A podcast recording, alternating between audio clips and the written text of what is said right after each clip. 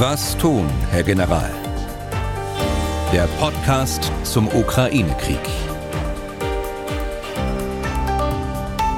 Dazu herzlich willkommen. Ich bin Tim Deisinger, Redakteur und Moderator bei MDR Aktuell. In diesem Podcast geht es uns darum, die militärische Lage in der Ukraine zu besprechen, auch all die politischen Diskussionen rund um den Krieg, die ja weit über den eigentlichen Konflikt hinausgehen. Und wir reden wie immer mit unserem Experten, dem früheren NATO-General Erhard Bühler. Tag, Herr Bühler. Tag, Herr Deisinger. Heute neben der aktuellen Lage eigentlich nur ein Schwerpunktthema, wieder mal die Debatte um die Lieferung von Kampfpanzern. Das Thema gärt ja auch nach dem Rammstein-Treffen vom Freitag weiter. Alle paar Minuten gibt's äh, neue Meldungen dazu. Zur Panzerdebatte haben uns auch mit Abstand die meisten Fragen von Hörerinnen und Hörern erreicht. Wir werden versuchen, die im Laufe des Gesprächs mit abzuarbeiten, auch wenn wir das vielleicht gar nicht explizit an den entsprechenden Stellen so benennen. Es sind nun mal wirklich sehr viele Fragen Fragen, oft auch dann mit ähnlichem Anliegen. Und mal schauen, wie viel Zeit wir am Ende noch haben, um auch noch die ein oder andere Frage zu beantworten, die mit Kampfpanzern nichts zu tun hat. Zwei kleine Vorbemerkungen noch. Äh, danke an die Hörerinnen und Hörer, die für ein bisschen zusätzliche Aufklärung gesorgt haben wollten bezüglich der Band Rammstein. Herr Bühler, Sie haben die am Freitag kurz erwähnt und gemeint, Rammstein, die Band und Rammstein, der Ort hätten also nichts miteinander zu tun. Stimmt, das hat man uns geschrieben, natürlich insoweit, als dass es wirklich zwei völlig verschiedene Dinge sind, ne? Band und Ort. Aber offenbar stimmt es insoweit nicht, als dass die Band Rammstein auf ihren Namen wohl wirklich wegen des Ortes gekommen ist. Man hat das offenbar nur erstmal falsch aufgeschrieben, eben mit Doppel-M und ist dann einfach so belassen. Danke also für diesen kleinen Exkurs, Herr Bühler. Vielleicht werden Sie auch irgendwann dann Musikexperte in diesem Podcast, wer weiß, oder? Ja, auf jeden Fall habe ich was dazugelernt. Das ja. stimmt. Und dann eine zweite kleine Sache. Dazu vielleicht eine kleine Geschichte. Ich habe am Sonntag hier bei uns im Radioprogramm MD aktuell moderiert. Irgendwann war die Sportkollegin im Studio und gab mir zu verstehen, dass sie mir was sagen will. Habe ich nicht gleich mitbekommen, weil ich Kopfhörer auf hatte, während ein Beitrag lief. Äh, sie hatte keine auf und hörte deswegen, was ich wohl die ganze Zeit unbewusst gemacht hatte, nämlich das hier. Und dieses ständige Klickern mit dem Kugelschreiber, das hat sie verrückt gemacht kann ich ja nachvollziehen. Und offenbar mache ich dieses Geräusch auch mal gerne, während wir diesen Podcast aufzeichnen. Unser Hörer Jakob Kufert hatte Sie, Herr Bühler, im Verdacht und darum gebeten, der Herr General möge doch bitte seinen Kugelschreiber außer Reichweite legen. Aber, Herr Kufert, der Schuldige bin offenbar ich. Ich versuche, mich zu bessern. So, das nur die kurzen Vorbemerkungen. Der Blick auf die aktuelle Lage in der Ukraine. Vielleicht, Herr Bühler, hier wieder mal zunächst ein grober Überblick und dann schauen wir uns einzelne Entwicklungen ein bisschen genauer an. Ja, die große operative Lage ist weiter unverändert, äh, seit Tagen und Wochen schon. Wir sehen heftige Kämpfe entlang der Frontlinie mit Schwerpunkt im Donbass. Das heißt, äh, heftige Kämpfe auch unter Artillerieeinsatz, auch äh, unter Einsatz von äh, äh Flugzeugen, also Luftangriffen. Wenn man ins Einzelne wieder geht, äh, tauchen all die Namen immer wieder auf, die wir in den letzten Wochen auch äh, gehört haben und gelesen haben. Das ist äh, Svatove, ganz weit im Norden. Dort wird angegriffen von den Russen aus dem Gebiet Luhansk. Die Angriffe waren nicht erfolgreich. Die Ukraine bekämpft äh, ihrerseits Ziele in der Tiefe des Raums, also hinter der Frontlinie, Truppenkonzentrationen, Logistikzentralen, äh, Führungsstellen. Wir haben äh, unten weiter im Süden äh, Solidar und äh, Bachmut Solidar ist offensichtlich äh, komplett äh, nun in der Hand der Russen. Allerdings nach wie vor haben die Ukraine eine erhöhte Stellung im Westen von Solidar, ähm, aus der sie heraus die russischen Angreifer dort beschießen können. Bachmut äh, gibt es nach wie vor in den östlichen Vororten äh, einzelne äh, Ortskämpfe. Äh, Donetsk äh, weiter unten genau das gleiche. Versuche, Angriffsversuche der Russen äh, wurden abgewehrt und konnten abgewehrt werden, genauso wie im Bereich Solidar und Bachmut. Also keine substanzielle Bewegung dort im zentralen Donbass. Aus äh, gibt es die Meldung von äh, russischen Gegenangriffen Richtung Saporischschja, also aus dem Raum Melitopol. Im Raum Saporischschja gibt es ja Truppenkonzentrationen der Ukraine und im Süden Truppenkonzentrationen der Russen. Dort gibt es genauso wie oben in Luhansk starke Befestigungen der Russen, Verteidigungsstellungen. Ich gehe davon aus, dass das Angriffe waren, die äh, der Aufklärung gedient haben, die äh, versuchen, eine, eine mögliche Offensive aus diesem Raum äh, aufzufangen, abzublocken. Äh, so muss man das, glaube ich, einordnen. Und äh, letzter Punkt jetzt zu der zweiten strategischen Linie, die wir sehen, also die Luftoperationen gegen die zivile Infrastruktur. Hier gibt es in den letzten Tagen Gott sei Dank nichts zu vermelden. Okay, dann schauen wir kurz in die Region Bachmut. Da hatten wir beim letzten Mal, glaube ich, darüber gesprochen, hatten Sie erzählt, dass die Russen da mittlerweile so eine Art Bogen ähm, gebildet haben, der allerdings noch nicht so weit gebogen ist, äh, dass man Bachmut da möglicherweise einschließen könnte, einkreisen könnte. Ähm, hat sich da in diese Richtung etwas zugunsten der Russen oder zugunsten der Ukraine wirklich bewegt? Nein, da hat sich nichts bewegt. Äh, das ist ein Halbbogen, äh, der die äh, östlichen Vororte von Bachmut, die östlichen Siedlungsgebiete von Bachmut umfasst, aber von einer Eingreisung kann man da nicht sprechen. Hm, das heißt, die Truppen, die ukrainischen Truppen, die nach wie vor in Bachmut sind, die können auch nach wie vor versorgt werden, wenn auch die, die Straße, die da zur Versorgung offenbar noch dient, unter russischem Beschuss ist. Ja, genau so ist es. Ähm, Saporischa deutet sich da, Sie hatten es ein bisschen angesprochen, deutet sich da an, dass die eine oder andere Seite in den nächsten Tagen, Wochen, vielleicht muss man auch von Monaten reden, da offensiv tätig wird. Naja, für die Ukraine ist das eine Option, das heißt aus dem Raum Saporischschja nach Süden äh, anzugreifen, um die Landbrücke äh, zur Krim äh, für die äh, Russen unbenutzbar zu machen, ihre Versorgungslinien abzuschneiden, insbesondere der Truppenteile, die in, äh, im Bereich Cherson noch an der ostwärtigen Seite des äh, Dnepr stehen. Das ist eine Option. Ich kann nicht sagen, ob diese Option irgendwann gezogen wird und wann sie gezogen wird, äh, das äh, glaube ich, äh, kann man nicht sagen. Auf jeden Fall scheint mir das, was die Russen dort aufbauen, eine starke Verteidigungsstellung zu sein. Und wie ich schon sagte, so ein örtlicher Gegenangriff, der kann zur Aufklärung dienen, der kann dazu dienen, die gegnerische Truppe, also die Ukraine, auszutesten. Äh, von einer russischen äh, Offensive, glaube ich, sind wir noch einige Zeit entfernt. Hm. Die Russen, äh, so scheint es zumindest, tun aber einiges dafür, seit längerem schon ihre Truppen zu konsolidieren, halt um Positionen halten zu können und sicher auch, um dann vielleicht ab einem bestimmten Zeitpunkt deutlich offensivfähiger zu werden. Können wir noch ein bisschen näher darauf schauen, was man alles tut, um diese Truppen zu konsolidieren? Ja, da haben wir zunächst die strategische Ebene, auf der die ganzen Entscheidungen jetzt getroffen worden sind in Moskau, also die Teilmobilmachung und die Ausbildung der 300.000. Äh, von diesen 300.000, die dort eingezogen sind, äh, dürften etwa noch die Hälfte in der Ausbildung sein und die andere Hälfte bereits äh, in der Ukraine sein. Wir sehen eine verdeckte zusätzliche Teilmobilmachung, die möglicherweise in den nächsten Wochen dann auch offiziell verkündet wird. Dann äh, die äh, Umstellung auf die Kriegswirtschaft, auch das hatten wir schon mal besprochen, den Nachschub äh, von Munition, Ersatzgerät, Auslagern von Altgerät und äh, ähm, Herrichten des Altgerätes wieder, damit das einsatzbereit wird. Und eben die Verbesserung der Führungsorganisation. Das sind die Entscheidungen, die da in Moskau getroffen worden sind. Und äh, die wirken sich äh, auf der operativen Ebene in der Ukraine aus, äh, durch den Ausbau von Verteidigungsstellungen, um Zeit zu gewinnen. Also das Erreichte möglichst äh, gegen eine Offensive zu verteidigen.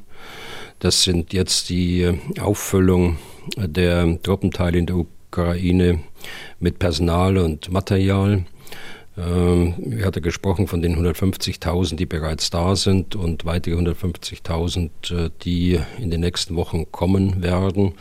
Äh, sie organisieren ganz sicher den Nachschub äh, jetzt anders als vorher. Dezentrale kleine Lager, Auslagern von Munition, das läuft jetzt im Augenblick.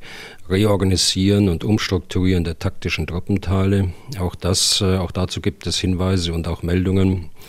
Und äh, während das passiert, versucht man die ukrainischen Streitkräfte möglichst äh, zu binden und äh, dem Zweck dienen die einzelnen Angriffe, die wir zum Beispiel in Saporischia oder oben in Svatove äh, zurzeit sehen. Hm.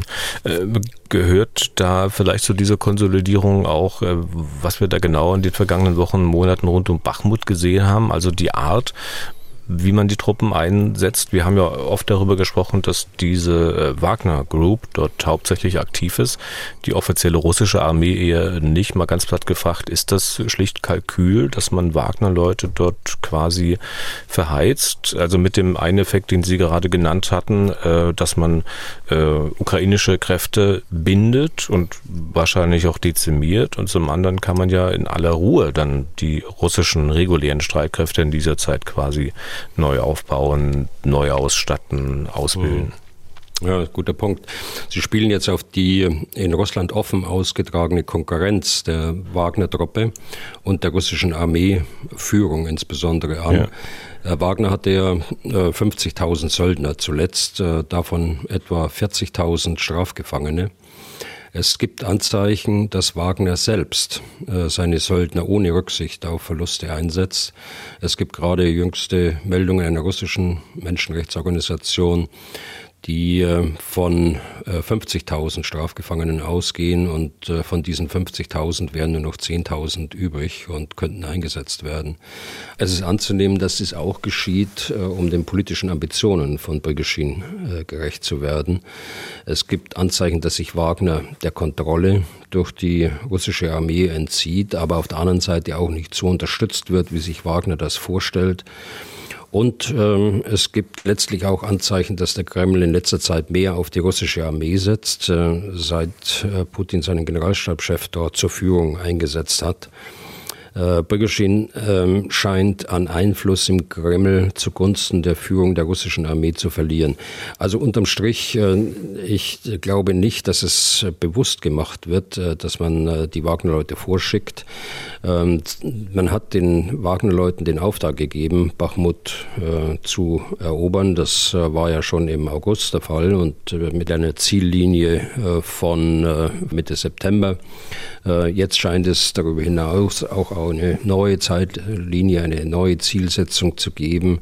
Ende März äh, Eroberung der gesamten Oblast Donetsk. Hm. Dann lassen Sie uns versuchen, mal ein bisschen in die Zukunft zu schauen. Ein paar Wochen, vielleicht sogar Monate auf die eine und die andere Seite. Ähm, was deutet denn momentan darauf hin, vielleicht, dass die Russen dann eine wirklich deutlich bessere Ausgangssituation haben, um äh, vielleicht eine große Offensive führen zu können? Naja, die äh, Gefahr besteht, wenn all die genannten Maßnahmen greifen. Ähm, ich habe das ja hier mal im Podcast als Kampf um Zeit bezeichnet. Dann werden die Russen in eine Lage sich versetzen, dass sie auch äh, ihrerseits wieder äh, zurückkommen auf ihre operativen Ziele, die sie am Anfang hatten, und eine große Offensive beginnen. Und es ist ja ein Wettrennen quasi von beiden Seiten. Ne? Auf der ukrainischen Seite gibt es denn da Anzeichen dafür, dass sich die Ukrainer wirklich eine gute Ausgangsbasis äh, schaffen können für die Zeit nach dem Winter? Ja, Sie haben eigentlich jetzt äh, eine gute Ausgangsbasis. Ähm, Sie wissen aber auch, dass Sie nur ein ähm, Zeitfenster haben, ein definiertes Zeitfenster von einigen Wochen und Monaten um diese Ausgangsbasis durch Fortsetzung ihrer Offensive zu verbessern. Eigentlich müsste es jetzt beginnen. Aber ihnen ist noch nicht gelungen, eine Lücke für den Durchbruch in Luhansk äh, und im Süden zu finden.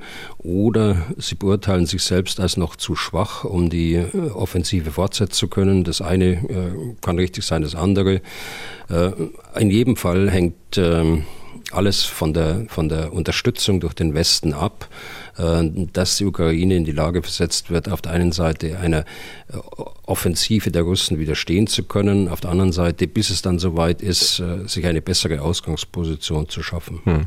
Aber wenn Sie sagen, das hängt alles vom Westen ab, ähm, der Westen scheint ja derzeit nur symbolisch hilfreich zu sein vielleicht auch sein zu können. Das hat uns eine Mail von AM Dürr erreicht. Vornamen soll ich nicht nennen.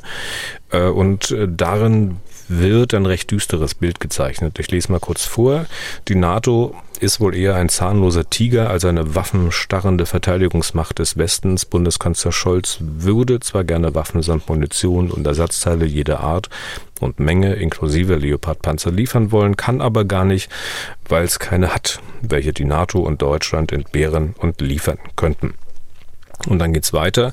Wenn die Ukraine heute mehr Munition verschießt, als der Westen produzieren kann, dann ist absehbar, dass die Russen die Ukraine mit der schieren Menge an Soldaten überrennen werden. Und es gibt noch eine andere Mail von Herrn oder Frau Ritter, in der Ähnliches zu lesen ist. Auch da kurz Zitat, die NATO ist schlicht und ergreifend für einen Krieg im industriellen Maßstab nicht vorbereitet. Das Märchen, die Russen haben bald keine Panzer mehr, keine Munition und so weiter, wird seit April erzählt. Was hat denn die NATO gedacht, wo die Russen Munition im Kalten Krieg herbekommen hätten, wenn der heiß geworden wäre? Vom Hermesversand? Mhm. Fragezeichen.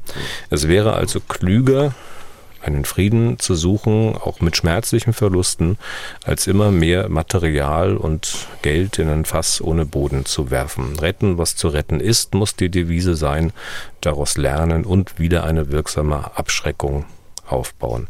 Ich nehme an, Herr Bühler, das ist nicht ganz Ihre Sichtweise, aber nachvollziehen können Sie sie vielleicht ein bisschen? Ja, natürlich. Äh, vielleicht zuerst zur Frage von Herrn Dürr. Die NATO ist sicher kein zahnloser Tiger. Aber sie will aus gutem Grunde auch nicht Kriegspartei werden. Das ist äh, ein wesentlicher Punkt und äh, da sollten wir auch darauf achten, dass es dabei bleibt. Deutschland hat in absoluten Zahlen sehr viel geliefert. Waffen und Ausrüstung im Wert von mehr als drei Milliarden, äh, einschließlich dieses Frühjahrspaket, äh, das jetzt beschlossen worden ist. Das entspricht, wenn man das mal ins Verhältnis setzt, der Investitionsquote für Ausrüstung, die die Bundeswehr auf ihrem Tiefpunkt in den Jahren 2013, 2014 pro Jahr zur Verfügung hatte. Also Deutschland ist in der EU der größte Waffenlieferant und von allen Staaten ist äh, nur äh, Großbritannien etwas besser und natürlich sind die USA mit über 20 Milliarden Spitzenreiter. Das relativiert sich natürlich wenn man die Zahlen an der Wirtschaftskraft und an der Bevölkerungsgröße äh, misst. Ich hatte äh, kürzlich von Estland berichtet, dass mit seinen 1,3 Millionen Einwohnern in Kürze ein Prozent ihres Bruttoinlandsprodukts für die Ukraine ausgeben. Ein Prozent äh, wären für Deutschland fast 40 äh, Milliarden. Diese relative Betrachtung äh, zeigt, dass viele Bündnispartner sagen, dass es für Deutschland eben noch Luft nach oben gibt. Kann man auch nachvollziehen. Wenn es um die Munition geht, ähm, dass die Ukraine heute mehr Munition verschießt und dass die Gefahr besteht, dass die Russen die Ukraine mit der schieren Menge an Soldaten überrennen werden. Ich hatte ja gerade die Zahlen genannt. Ja, die Gefahr besteht, äh, wenn der Westen nicht helfen würde und wenn die Maßnahmen greifen, tatsächlich, äh, die die Russen jetzt äh, angekündigt bzw. zurzeit auch machen. Wenn wir zur Mail von, von Herrn oder Frau Ritter kommen, ähm, die NATO ist schlicht und ergreifend für einen Krieg im industriellen Maßstab nicht vorbereitet. Äh, und es wäre klüger, einen Frieden zu suchen. Ja, die NATO ist äh, nicht für einen Krieg im industriellen Maßstab vorbereitet. Die NATO ist aber auch nicht im Krieg und sie will auch nicht Kriegspartei werden, äh, sagte ich gerade schon. Dennoch haben Sie einen guten Punkt. Wir sollten in Deutschland und gerade in Deutschland unsere Einstellung zur Rüstungsindustrie als systemrelevanter Partner überprüfen und auch ändern. Die Russen haben in allen Waffensystemen Probleme in der Neubeschaffung, nämlich dort, wo sie auf westliche Technologien angewiesen sind. Aber sie haben genügend ältere Waffensysteme in den Depots, die sie aufgrund äh, des Charakters des Krieges als Spezialoperation zunächst nicht vorbereitet haben. Aber das läuft eben zurzeit. Und äh, ich glaube, dass ein Frieden, äh, wie Sie sich das wünschen und wie wir das uns alle wünschen, Herr oder Frau Ritter, äh, den wird es nicht geben, solange Russland nicht in einer so schlechten Lage ist, dass es von seinen Kriegszielen, die auf eine Auslöschung der Ukraine als Staat hinausläuft, nicht abrückt. Hm. Sie sagten, die NATO ist nicht Kriegspartei, die NATO will nicht Kriegspartei werden, aber sie, die NATO-Staaten sind es ja, die die ähm, Ukraine unterstützen. Und ähm, Sie haben die Rüstungsindustrie angesprochen, dass da einiges anders gemacht werden muss. Äh, und die Mail von AM Dürr, die geht ja auch noch ein bisschen weiter. Äh, und da wird gemeint, dass diese aktuelle Lage möglicherweise noch nicht in der Politik angekommen ist und gefragt, wann endlich erteilen Staaten Generalaufträge, damit die, in Klammern private Waffenindustrie, die Produktion hochfahren kann. Also ich weiß jetzt nicht so recht, was mit Generalaufträge gemeint ist. Das müsste ja eigentlich sowas sein wie produziert mal drauf los, von dem und von dem, wir nehmen euch alles ab. Äh, das ist aber dann doch nicht so einfach, oder? Hm. Ich glaube, unser Hörer meint äh, Rahmenverträge. Also Verträge, die äh, auf mehrere Jahre abgeschlossen werden, die äh, äh, Stückzahlen von Munition oder auch von Gerät äh, beinhalten, äh, die dann aber in Tranchen abgerufen werden. Also da hat die Firma einen, einen Auftrag, einen großen Auftrag. Sie weiß, dass sie über mehrere Jahre hinweg äh, Munition liefern muss und äh, das, da kann sie investieren. Äh, das äh, gibt Klarheit äh, und Verlässlichkeit für die, für die Industrie und auf der anderen Seite äh, kann, können mit solchen Rahmenverträgen eben dann kurzfristig äh, dann einzelne Tranchen abgerufen werden. Ich denke, das ist gemeint. Und das ist äh, schon seit einigen Jahren jetzt äh, in der Bundeswehr, wenn ich mir anschaue, anschaue, die Lkw-Flotte, die äh, rund, rund erneuert worden ist, äh, das lief alles über Rahmenverträge. Wir haben jetzt äh, viele Rahmenverträge auch im Bereich der Munition. Äh, das kommt und äh, das ist sicher ein Weg, um der Industrie auf der einen Seite Verlässlichkeit zu geben und auf der anderen Seite auch die Verlässlichkeit äh, bei der Truppe zu haben, dass das in einigermaßen ähm, kurzer Zeit dann auch angeliefert werden kann. Hm. Aber die aktuelle Situation der Industrie, zumindest in Deutschland, ist doch so, dass sie derzeit gar nicht in der Lage wäre, für einen in Anführungszeichen richtigen Krieg, den die Bundeswehr vielleicht auch mal führen müsste, zu produzieren. Die ist ja nicht mal in der Lage, die aktuell eigentlich notwendigen Bestände der Bundeswehr aufzufüllen. Also sind da die Verträge, die es gibt, wie Sie sagen, sind die schlicht äh, nicht gut? Ja, das äh, kann ich jetzt im Einzelnen so nicht beurteilen. Äh, ich habe das jetzt generell gesagt, aber äh, die Feststellung, die Sie machen, das ist, das ist leider so. Das liegt natürlich daran, dass eine private oder auch börsennotierte Firma meist nur nach Auftrag entwickelt und danach auf jeden Fall nur nach Auftrag produziert. Äh, deshalb sage ich ja, man muss das gesamte System der staatlichen Sicherheitsvorsorge mit dem systemrelevanten Partner der Industrie, der Rüstungsindustrie zusammendenken und ähm, dort die Erfahrungen, die wir gerade machen, äh, so auswerten, äh, dass es hier äh, wirklich substanzielle Verbesserungen gibt. Mhm.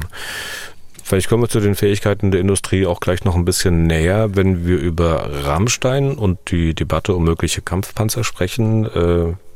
Was wir jetzt machen wollen. Also nächster Punkt. Zunächst mal Rammstein. Das Treffen am Freitag. Herr Bühler, Sie haben bestimmt alle Wortmeldungen dazu verfolgt.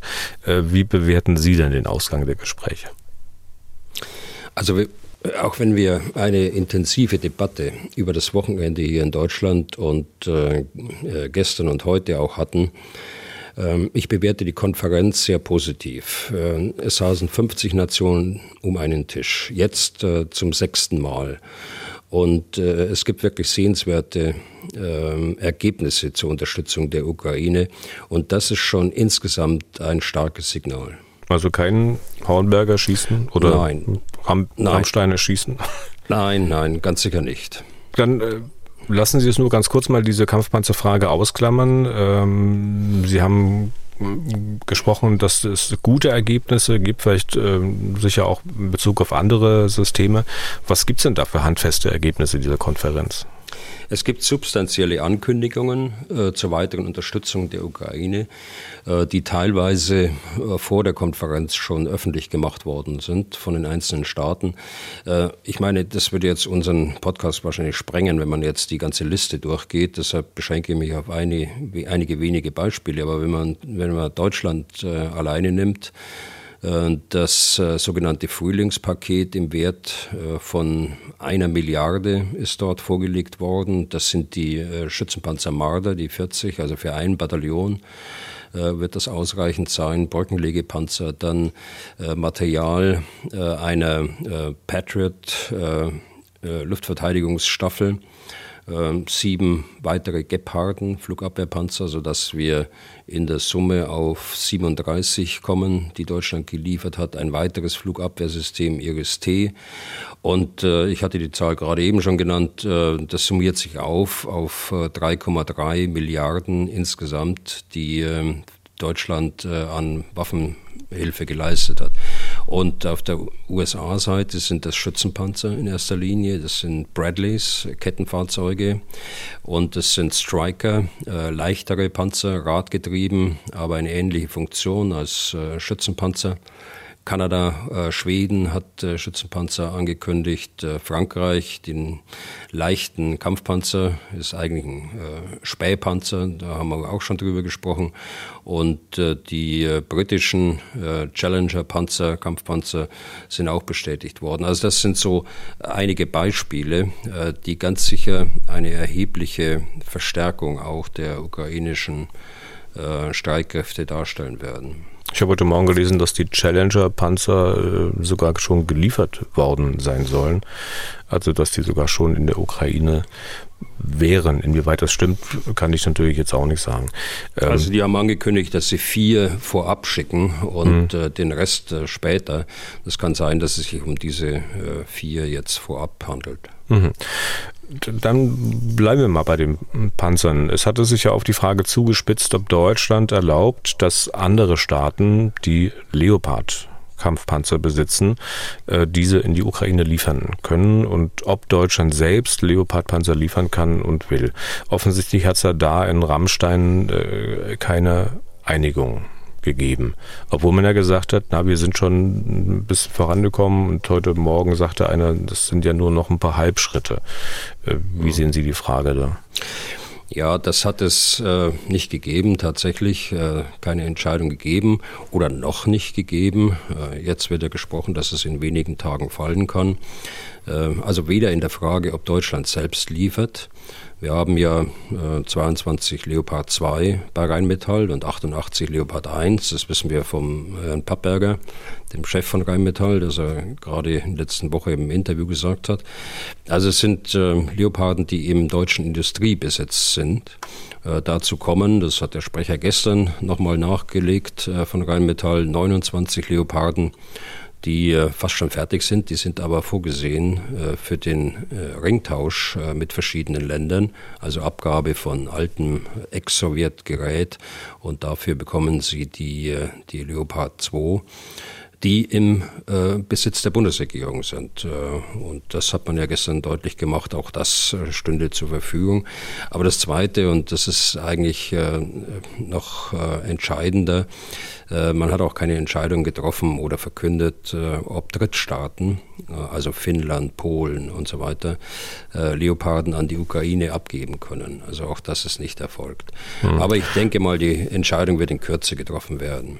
Ja, aber in der öffentlichen Diskussion bis hierhin äh, sind ja immer die Zeigefinger erhoben worden und alle haben sie auf Deutschland gerichtet. Da war von großen Fehlern die Rede davon, dass Deutschland die Zeichen der Zeit nicht verstanden hat, äh, dass man sich blamiert hat, dass man seinem Führungsanspruch überhaupt nicht äh, gerecht geworden ist und so weiter. Das war so drastisch, dass sich heute, glaube ich, der luxemburgische Außenminister Jean Asselborn bemüht fühlte, mal zu sagen, Leute, Leute. Äh, Olaf Scholz ist nicht der Feind. Ähm, auf der anderen Seite habe ich auch Äußerungen aus der Koalition beziehungsweise der Bundesregierung gehört, dass Deutschland auch nicht das einzige Land sei, das da auf der Bremse steht. Äh, ich glaube, auch Herr Asselborn hat sich in diese Richtung geäußert. Wer ist denn das dann noch? Also die Frage habe ich natürlich erwartet. Ich äh, will vielleicht ein, äh, ein Wort sagen zum Führungsanspruch. Äh, die Verwirklichung eines Führungsanspruchs äh, sieht tatsächlich anders aus. Insbesondere, also in meinen Augen sowieso, aber auch insbesondere in den Augen äh, unserer Partner. Dabei reden wir ständig davon. Selbst in dem Weißbuch der Bundesregierung von 2016 ist jetzt ähm, gut sechs Jahre alt, heißt es, zu unserem sicherheitspolitischen Selbstverständnis, Zitat, Deutschland ist bereit, sich früh, entschieden und substanziell als Impulsgeber in die internationale Debatte einzubringen, Verantwortung zu leben und Führung zu übernehmen. Äh, das, was heute postuliert wird als äh, Führungsanspruch, folgt also im Grunde genommen dem, was vor sechs Jahren schon mal aufgeschrieben worden ist. Auch ähm, was die SPD in dem jüngsten Papier zur sicherheitspolitischen Zeitenwende äh, zu dem Thema ausführt, schließt unmittelbar daran an die Realität, und das haben wir leider gesehen, äh, die sieht anders aus. Ähm, zur Frage äh, von Ihnen, es ist nicht veröffentlicht worden, wer sich dort mit Bedenken eingelassen hat, äh, also welche Nationen sich kritisch da geäußert haben. Ich würde ohne Gewehr auf ähm, Griechenland, die Türkei, Ungarn, äh, Tschechien, vielleicht auch Kanada äh, tippen mit unterschiedlichen Motiven. Griechenland, Türkei liegt auf der Hand. Äh, das regionale Gleichgewicht ist da mit Sicherheit im Fokus. Bei der Türkei kommen die enge Beziehungen zu Russland, die ja auch im Sinne der NATO genutzt werden durch Gesprächskanäle zu Putin. Ähm, Tschechien ganz sicher, ähm, sie haben ja gerade ihre T-72 äh, Ex-Sowjetpanzer abgegeben und äh, werden ganz sicher nicht jetzt die Leoparden, die sie dafür bekommen haben, dann in die Ukraine zusätzlich schicken. Und äh, Ungarn ist das Gleiche, die haben ja gerade äh, Leopard 2 gekauft vor wenigen Jahren auch dort wird man nicht fündig werden, glaube ich. Hm. Herr Bühler, ist Ihnen denn die Position, die die Bundesregierung bisher vertreten hat, klar? Also Verteidigungsminister Pistorius sagt, es gibt Gründe dafür, gibt Gründe dagegen, also was die Lieferung von Panzern betrifft. Er sagt also im Grunde gar nichts. Der Kanzler sowieso nicht. Interessant dann wiederum die Aussage der Bundesaußenministerin Baerbock in Frankreich. Zitat, wir werden die Lieferung durch andere Länder nicht blockieren. Ja, man fragt sich, was denn nun? Und äh, war diese Aussage von Frau Baerbock überhaupt abgestimmt? Oder sitzt da die Außenministerin, die grüne Außenministerin, den Kanzler hier öffentlich unter Druck? Also zur ersten Frage, die aktuelle Position ist mir als Bürger nicht klar. Äh, ich weiß und akzeptiere das, wenn man sagt, dass Geheimhaltungsgründe einer öffentlichen Diskussion entgegenstehen. Äh, das ist äh, vollkommen in Ordnung. Aber wenn man sagt, es gibt Gründe dafür und es gibt Gründe dagegen, dann bin ich so neugierig zu erfahren, was denn die Gründe sind. Und wenn man das nicht sagt, führt das zu unnötigen Spekulationen, die man ja in vielen Medien nachlesen kann. Das müssen wir jetzt nicht wiederholen. Ähm, zusätzlich kommt dazu, dass die, äh, dass widersprüchliche Aussagen nicht unbedingt das Vertrauen äh, unserer Bürger und das unserer NATO-Partner ähm, stärkt, unabhängig davon, äh, welche Position man selbst hat. Was Frau Baerbock am Sonntag sagt, entspricht dem, was Wirtschaftsminister Habeck schon vor einiger Zeit gesagt hat. Am Montag dann äh, hörte sich das viel allgemeiner und unbestimmter an. Ursache ist wohl äh, aus meiner Sicht, äh, dass die unverhohlene Kritik äh, von einzelnen Grünen und FDP-Politikern und der scharfen Replik äh, des SPD-Fraktionsvorsitzenden Mützenich und die nachfolgende Twitter-Diskussion von führenden Ampelpolitikern äh, hier wurden einige wohl im Rahmen der Schadensbegrenzung in die Ampeldisziplin äh, zurückgeführt. Und ich finde, das ist auch gut so, denn äh, all das, all diese innenpolitische Diskussion wird in der NATO sehr aufmerksam äh, registriert. Äh, und äh, von Schadensbegrenzung äh, kann da keine Rede sein, wenn man, äh, wenn man äh, sich hier derart kritisch gegenüber der eigenen Regierung äußert, obwohl man eigentlich im Regierungsbündnis im Parlament ist. Diese Debatte schadet der Bundesrepublik sehr. Das Bündnis, so wie ich es verstehe, ist äh, von Zusammenhalt, äh, Solidarität und äh, gegenseitigem Beistand geprägt. Eine solche Debatte, wie wir sie jetzt führen, löst Zweifel an all den Zusagen der Bundesregierung aus, insbesondere wie zuverlässig Deutschland ist, wenn es wirklich äh, um die Bedrohung eines Bündnispartners geht, also die Artikel äh, 5 Frage. Und äh, das kommt immer wieder, auch äh, in meinen Kontakten und auch wenn ich im Baltikum dort beschäftigt bin, das kommt immer wieder hoch, dass man hinterfragt, äh, ist denn Deutschland wirklich bereit, äh, dann das Bündnisgebiet zu verteidigen. Ja, das sind wir, das sagt die Regierung auch, aber diese Diskussionen äh, fördern nicht unbedingt das Vertrauen unserer Partner in äh, hm. unser Verhalten. Ich muss aber zu Frau Baerbock noch mal kurz nachfragen. Diese Aussage also nun gezielt gegen den Kanzler, gezielt gegen den Verteidigungsminister oder hat sie das einfach mal nur so äh locker dahin gesagt? Ich meine, sie scheint ja öfter ein bisschen äh, locker zu sein, vielleicht auch kenntnisfrei, also wie einen schon lange bekannten deutschen Minister, der dann ihr Kabinettskollege wird, mehrfach öffentlich Prätorius statt Pistorius nennt, äh, der darf sich das mhm. schon mal fragen lassen. Ja, das, das wissen wir beide natürlich nicht, das weiß ich äh, auch nicht. Sie hat ja ein Stück weit, so habe ich es verstanden, äh, gestern zurückgerudert.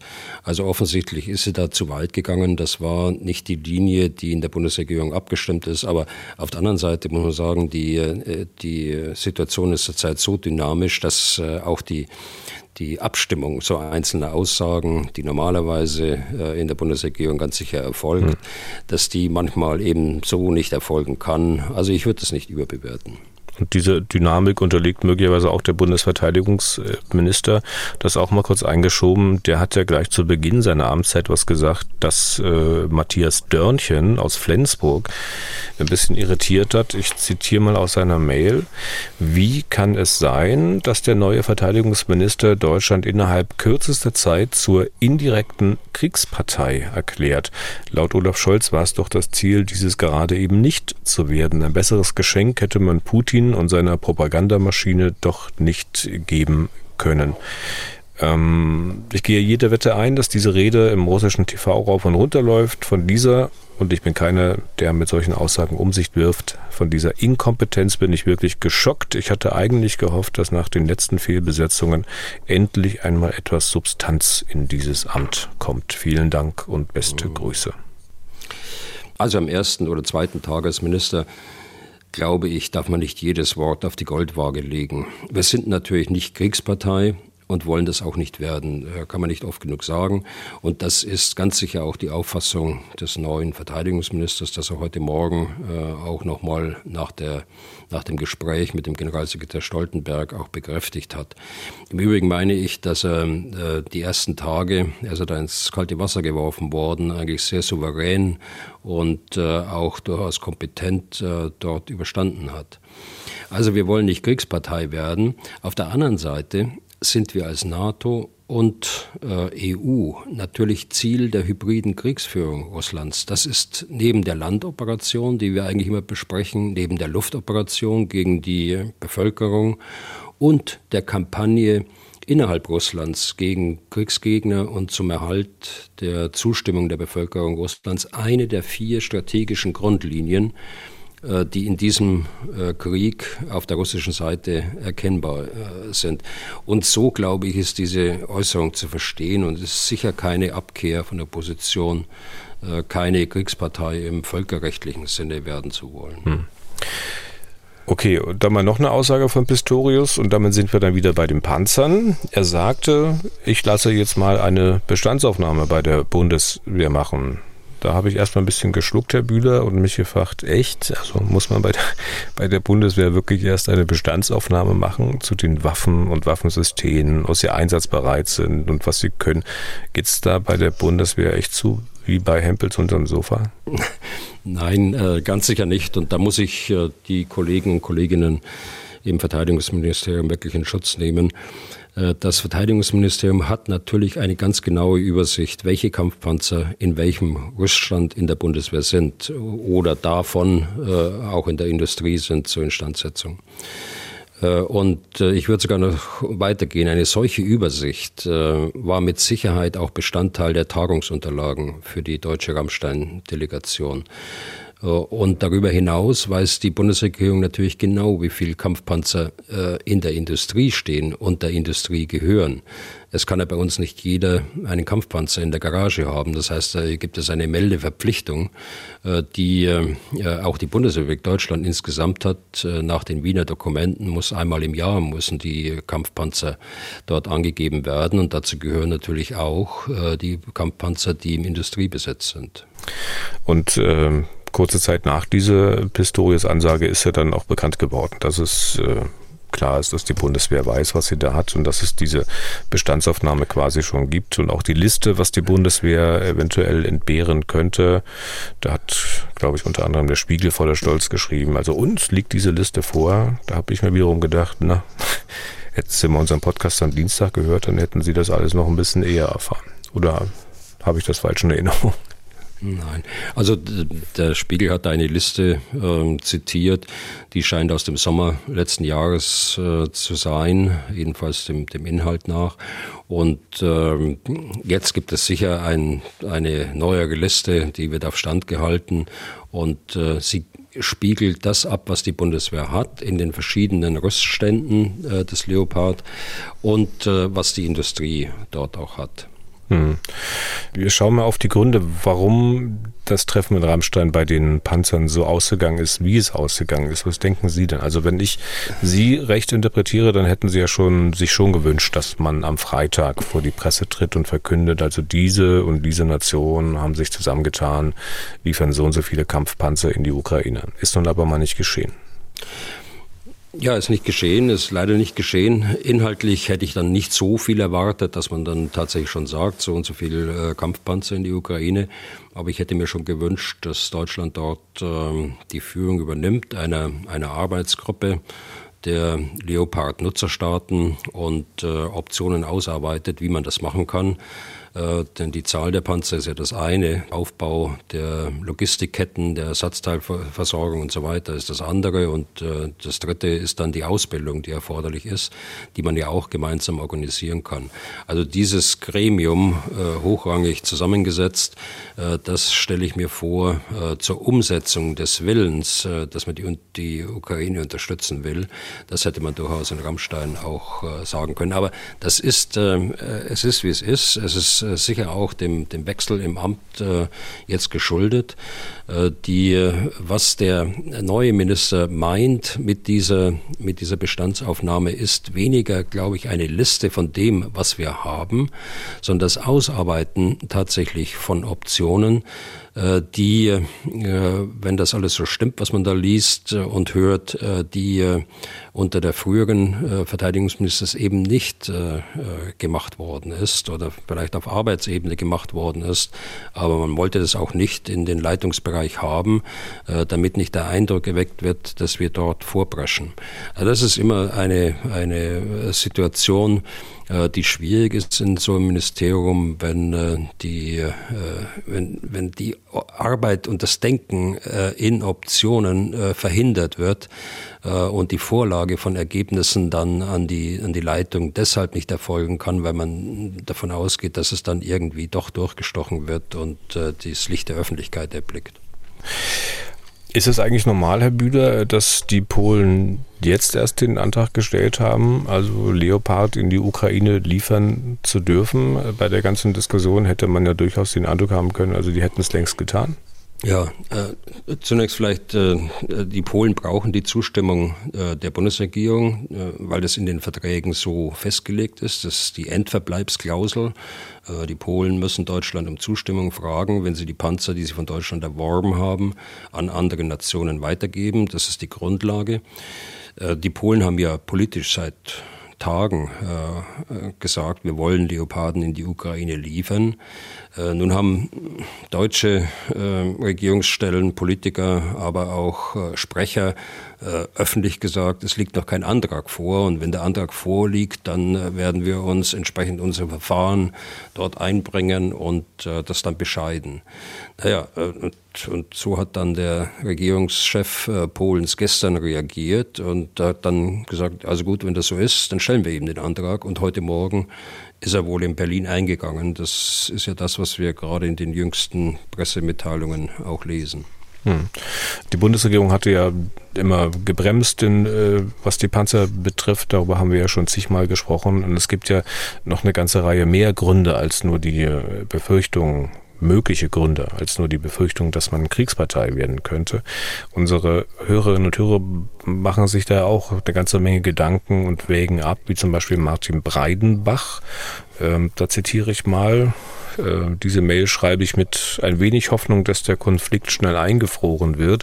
Mir kam der Gedanke, dass sich unser Bundeskanzler Olaf Scholz aufgrund der Genehmigungen für die Weitergabe von Leoparden plus die eigenen in einer sehr mächtigen Position befindet. Kann es sein, dass Olaf Scholz äh, mit Putin und Zelensky versucht, einen Waffenstillstand zu erreichen und dabei die Leoparden als Druckmittel einsetzt. Meiner Meinung nach ist ein klassischer Frieden nicht möglich, wohingegen ein eingefrorener Konflikt, bei dem beide weiterhin auf ihren Maximalforderungen beharren können, sicherlich realistischer. Beste Grüße, vielen Dank. Ich glaube nicht, dass unser Kanzler das vorhatte.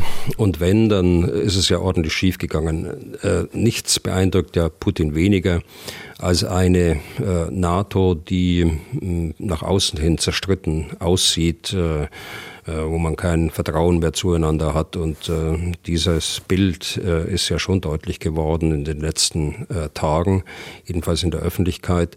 Äh, ich nehme zur Kenntnis, dass es offensichtlich intern anders ist, ebenfalls die Wahrnehmung äh, der deutschen Delegation dort, äh, die war eine andere, dass es da durchaus äh, weniger Kritik gegeben hat. Aber äh, in der öffentlichen äh, Darstellung ist es schon so und die Reaktionen aus äh, vielen Partnerländern, die ich da gelesen habe, die gehen natürlich auch in die gleiche Richtung. Die Leoparden hätte man als Druckmittel einsetzen können, wenn wir schon vor Monaten die Organisation der Leopard-Nutzerstaaten angeführt, äh, bestimmte Optionen ausgearbeitet und dann zur Abschreckung verwendet hätten. Ich stimme Ihnen zu, dass ein Frieden in weiter Ferne liegt. Äh, auch wenn es aus irgendwelchen Gründen zu einem eingefrorenen Konflikt oder zu einem Waffenstillstand äh, kommen würde. Ähm, dazu haben wir schon zu viel Brutalität, zu viele Kriegsverbrechen in diesem Angriffskrieg Russlands gesehen. Ich glaube, äh, wenn ich mir das alles so hm, vor Augen halte, es geht kein Weg daran vorbei, dass Putin und sein Regime in eine Lage gebracht werden muss, dass die Fortsetzung des Krieges einen zu großen Schaden für Russland bedeutet, dass Russland von den äh, politischen Kriegszielen Putins äh, abrückt, äh, dass Putin abrückt oder auch seine Nachfolger äh, abrückt von diesen Kriegszielen. Und deshalb ist die Unterstützung der Ukraine auch in unserem ureigensten Interesse. Wir dürfen einem Staat nicht erlauben, über seinen Nachbarn herzufallen, sich sein Territorium einzuverleiben und ihn de facto von der Landkarte verschwinden zu lassen. Wenn wir das zulassen, werden wir in ein Zeitalter von Kriegen zurückkehren, äh, das wir eigentlich längst überwunden glaubten. Äh, eine andere Vermutung in Sachen Putin äh, gab es von Ralf Schönberger aus Feyingen. Das liegt, glaube ich, so ein bisschen nördlich, nordöstlich von Stuttgart. Äh, Zitat, man möchte Putin nicht das Gefühl geben, dass er diesen Krieg verliert und sich dann der Konflikt ausweitet. Denn wenn die Ukraine nicht den Kampf mit verbundenen Waffen führen kann, dann kann sie ihre annektierten Gebiete nur sehr langsam oder gar nicht zurückerobern. Wir erleben dann, dass der Konflikt zu keiner Entscheidung kommt und unbegrenzt weitergeht, denn beide werden nur sehr langsam ausbluten ich spreche hier von Jahrzehnten. Ähm, ist das eine denkbare Variante? Also es geht um die Überlegung von Hörern und Hörern, warum Deutschland in der Panzerfrage so bremst.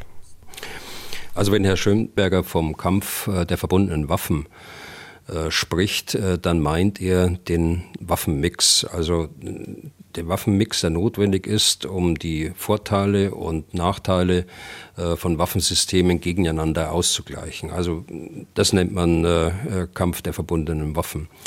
Äh, zur, zur Frage, ja, äh, eine denkbare Variante äh, ist so, ist auch deutlich geworden, glaube ich, an bei meiner Antwort zu anderen Fragen. Und äh, deshalb unterstreiche ich nochmal, was ich gerade zur Frage von Herrn Breidenbach gesagt habe. Okay, dann noch eine Möglichkeit, auf die uns äh, einige Hörer aufmerksam gemacht haben. Äh, darüber ist in der NZZ der neuen Zürcher Zeitung geschrieben worden. Stellvertretend für so einige die Mail von Alexander Zeus. Er möchte gern wissen, was Sie von den Mutmaßungen halten, dass Scholz auch wirtschaftliche Interessen der Bundesrepublik im Kopf haben muss, weil nämlich auch die USA, und jetzt zitiere ich aus der Mail, sehr handfeste wirtschaftliche Interessen hätten, dass nur die Leopardpanzer an die Ukraine geliefert würden, dann könnte man auf dem europäischen Waffenmarkt als USA stärker Fuß fassen.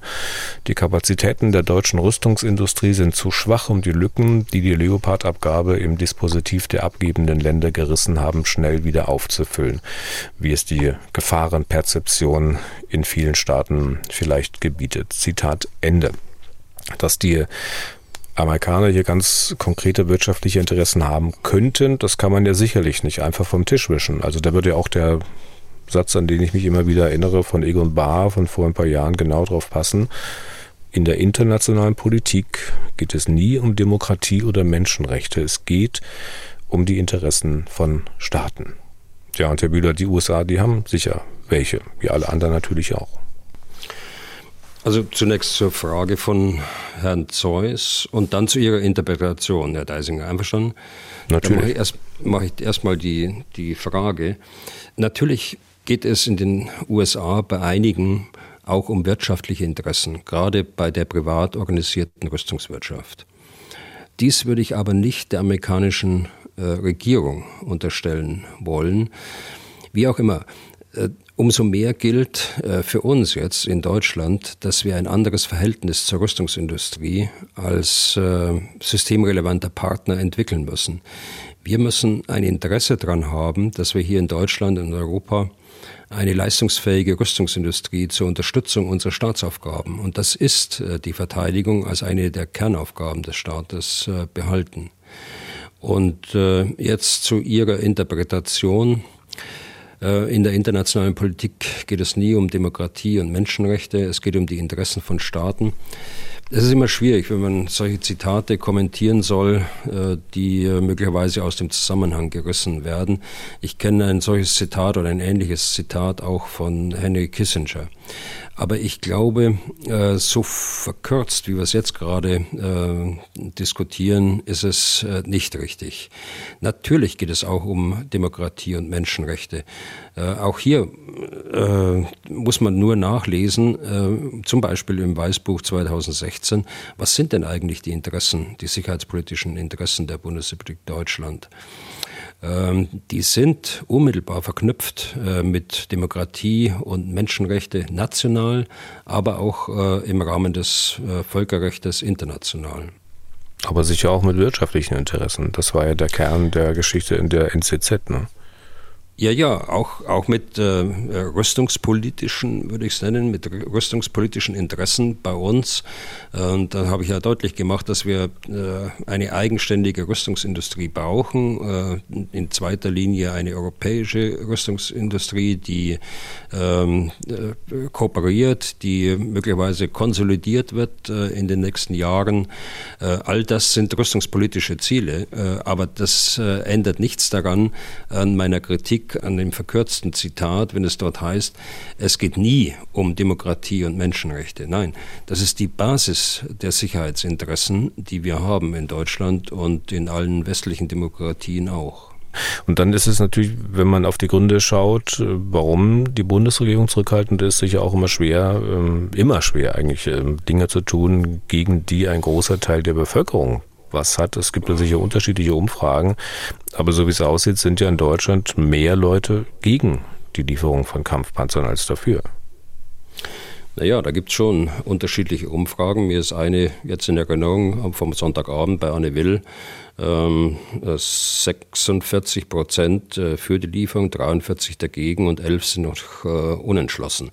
Also das ist, äh, würde jetzt dem widersprechen, was Sie gerade sagen. Also es gibt durchaus Umfragen, die so oder so ausgehen, aber der, der Abstand ist knapp. Das will ich, will ich auch dazu sagen. das liegt natürlich an der Fragestellung auch und es liegt an der Überhöhung äh, des, äh, des Kampfpanzers, die wir eigentlich von Beginn an äh, äh erlebt haben. Äh, auch die Frage, also zur Fragestellung beispielsweise, wenn ich gefragt werde, ob äh, ein schwerer Kampfpanzer, also da wird ein Kampfpanzer ist von Natur aus schwer, ne? aber wenn man das noch überhöht, ein schwerer Kampfpanzer, äh, dann werden dort auch Ängste geweckt, vor allen Dingen von den Menschen, die natürlicherweise mit dem Militär weniger zu tun haben und auch denen auch der Begriff Kampfpanzer nicht sagt. Und äh, die Diskussion, äh, Waffen liefern, ja oder nein, ganz am Beginn äh, des Krieges, äh, dann äh, Waffen zur Verteidigung, wobei es äh, das gar nicht gibt, dass man eine, eine Waffe offensiv oder defensiv einsetzt. beides ist möglich, und zwar mit jeder Waffe die können, können sie äh, offensiv und defensiv einsetzen. Also vor diesem Hintergrund dieser Diskussion, äh, glaube ich, ähm, äh, kommen solche solche Umfragewerte auch zustande. Äh, es gibt sicher Leute, die äh, aus äh, ernsthaften Gründen und tatsächlich glaubhaft auch äh, gegen solche Waffenlieferungen sind. Das muss man akzeptieren. Aber jetzt das zur Grundlage äh, zur Entscheidung zu machen, ob äh, wir da äh, plus minus äh, paar Prozent hin oder her haben, äh, das glaube ich wäre nicht richtig. Man muss sauber abwägen. Es gibt Gründe dafür und dagegen, haben wir gehört. und die Regierung muss ganz sicher besonnen agieren. Äh, aber wenn man die Frage der Kampfpanzer reduziert auf das, was es eigentlich ist, nämlich ein Systembaustein in dem von mir angesprochenen äh, Verbund äh, der, der Waffensysteme insgesamt, dann sieht das schon ganz anders aus. Also ein Schützenpanzer äh, kann ohne einen Kampfpanzer schlecht eingesetzt werden und umgekehrt. Äh, auch das hatten wir hier schon mal besprochen. Also man muss da weniger ideologisch rangehen an die, an die Geschichte, äh, sondern äh, tatsächlich mal den, sich den militärischen Zweck einer, einer solchen Waffe vorstellen und wie sie eingebunden ist in die Vorteile und Nachteile Nachteile anderer Waffensysteme. Und dann ein, äh, ein großes Ganzes vor Augen äh, zu haben, äh, die das dazu dient, die Ukraine zu verteidigen, aber auch dazu dient, das Territorium der Ukraine oder die Integrität des Territoriums der, der Ukraine wiederherzustellen. Hm. Die Umfrage, auf die ich mich bezogen hatte, das war, glaube ich, das hatte ich auch schon im letzten Podcast gesagt, eine von INSA, die ist nun auch schon anderthalb Wochen alt und da waren es, glaube ich, so 49, 50 Prozent der Leute, äh, die gegen äh, Panzerlieferungen in die Ukraine sind. Und kann es nicht auch sein, Herr Bühler, dass es diesen Leuten, die dagegen sind, gar nicht mal um die Gründe geht oder die aus, die aus den Gründen Nein sagen, die Sie gerade geschildert haben, sondern dass es denen vielleicht einfach viel zu wenig ist, was diplomatisch, politisch unternommen wird, dass sie wollen, dass einfach aufgehört wird äh, zu schießen und dass man dann in äh, Verhandlungen über all die strittigen Punkte redet, ohne Panzer, ohne Raketen, ohne weitere Zehntausende Tote und Verwundete, ohne weitere Verwüstung des Landes. Und das ist ja nun, hat ja mit Ideologie auch nichts zu tun. Hm. Nein, das stimmt. Ähm, ich sage ja, es gibt durchaus ernsthafte äh, Argumente, die dort vorgebracht werden und äh, die nehme ich auch ernst, natürlich. Aber der, der Punkt ist doch äh, der, man, man, kann miteinander reden, das ist richtig. man kann öffentlich auffordern, den, den Krieg zu beenden. es ist schwierig, wenn ein ein Angriffskrieg gegen ein Land äh, geführt wird, so nach dem Motto, ich überfalle jetzt dieses Land und äh, das Land gehört äh, äh ab nun äh, zu, nach Russland. Es hat äh, unzählige Aufrufe gegeben, äh, Russland zu bewegen, den Angriff einzustellen. Aber wer möchte denn eigentlich den Ukrainern sagen, ergebt euch, hört auf, euch zu wehren, äh, redet, äh, also äh, geht über äh, zu Verhandlungen. Also das kann man, glaube ich, von keinem erwarten. Und äh, das müssen die Ukrainer, den Zeitpunkt müssen die Ukrainer schon selbst definieren. Hm. Sie haben ja auch schon mehrfach gesagt, dass bestimmt verhandelt wird, dass man miteinander redet, ohne dass wir alles erfahren, ähm, kann ich nachvollziehen. Aber letztlich sind das ja auch nur ähm, Mutmaßungen. Also vielleicht macht man das, bestimmt macht man das. Ich glaube, das macht man. Ähm, ich habe irgendwie im Kopf, dass man bei anderen Konflikten auch öffentlich, international enormen politischen Druck früher aufgebaut hat, äh, dass man wieder und wieder gefordert hat von allen Konfliktparteien, äh, dass man die Waffengewalt stoppt, dass man sich an einen Tisch setzt und spricht, nur spricht, nicht schießt. Ähm, das gibt es hier aber nicht wirklich. Ja, äh, die Bilder, die Sie jetzt äh, möglicherweise im Kopf haben, das sind äh, Bilder aus Bürgerkriegsszenarien, wo also die eine Kriegspartei genauso schlimm ist wie die andere Kriegspartei und wo dann tatsächlich beide aufgefordert werden, sofort die Waffen ruhen zu lassen. das ist, wie ich es gerade schon gesagt habe, das ist schwierig bei so einem Angriffskrieg. hier haben Sie einen Aggressor und äh, sie haben ein Opfer. Und äh, sie können nicht dem Opfer sagen, äh, leg die Waffe nieder, wir müssen reden. Und wenn das vielleicht zum Schluss, wenn es der Osten der Republik zu entscheiden hätte, ob man Kampfpanzer liefert, ähm, dann würde es vermutlich nicht mal so pari-pari sein. Äh, dann äh, dürfte ziemlich eindeutig sein, dass keine Panzer geliefert werden sollen. Die Ostsicht, das ist ja, ist ja wie so oft eine andere als die Westsicht und das sind auch nicht alles Putin-Freunde hier in Ostdeutschland. Äh, das ist ein durchaus spannendes Phänomen. Und warum sage ich das eigentlich alles? Weil ich Sie, falls Sie das interessiert, gerne noch auf einen weiteren Podcast hier aus unserem Hause von MD Aktuell aufmerksam machen will. Dieser Podcast heißt Wahlkreis Ost in der Regel mit Malte Pieper und Anja Meier. In der letzten Folge, also der von voriger Woche, da ging es äh, dort genau um die Frage, warum tickt denn der Osten auch in Bezug auf den Ukraine-Krieg so anders als der Westen? Wenn Sie reinhören mögen, wie gesagt, Wahlkreis Ost heißt der Podcast, selbstverständlich auch überall da, wo es Podcasts gibt. Herr Bühler, ganz zum Schluss noch eine Frage. Ähm, wir reden uns eigentlich die ganze Zeit die Köpfe heiß über Panzer und Schützenpanzer und wenn man auf die Zahlen schaut und das vergleicht mit dem, was der ukrainische Generalstabschef gefordert hat, äh, woher, Herr Bühler, sollen denn diese zusätzlichen 300 Kampfpanzer, diese 500 bis 600 zusätzlichen Schützenpanzer kommen? Also da habe ich ja auch schon mal zitiert den, den US-Verteidigungsminister und ehemaligen General Austin. Der hat ja gesagt, im Krieg äh, kann man nie genug äh, davon haben. Anders ausgedrückt, äh, jeder Panzer, jeder äh, Schützenpanzer hilft der Ukraine. Es muss schon aber substanziell sein. Ob diese Zahlen erreicht werden, kann ich auch nicht sagen. Es gibt äh, natürlich sehr viele Schützenpanzer in der NATO, es gibt sehr viele äh, äh Kampfpanzer in der NATO, aber äh, viele Armeen sind in der gleichen Lage wie die Bundeswehr. Und äh, das ist eine schwierige Entscheidung, äh, diese dann äh, auch abzugeben aus der Bundeswehr heraus. Ich habe ja immer den Grundsatz vertreten, nicht aus aktiven Strukturen äh, der Bundeswehr Waffen äh, abzugeben, aus guten Gründen. Äh, also ich hoffe, dass da möglichst viele zusammenkommen, aber garantieren kann man das heute nicht, dass da tatsächlich 300 Kampfpanzer oder 500 bis 600 Schützenpanzer herauskommen. Und ich habe noch so einiges an Fragen auf dem Zettel, auch an höhere Fragen, aber die schaffen wir heute leider nicht mehr. Vertagen wir auf äh, Freitag. Wir sind damit durch für heute. Vielen Dank für Ihr Interesse. Wenn auch Sie Fragen an Herrn Bühler haben, dann schreiben Sie an general.mdraktuell.de oder rufen Sie uns an unter 0800 637 3737. Was tun, Herr General? Gibt es auf mdr.de in der ARD Audiothek und überall da, ja, wo es sonst noch Podcasts gibt. Herr Bühler, wie gesagt, wir hören uns am Freitag wieder. Bis dahin und vielen Dank für heute. Ja, gern geschehen, Herr Deisinger. Bis Freitag. Was tun, Herr General? Der Podcast zum Ukraine-Krieg.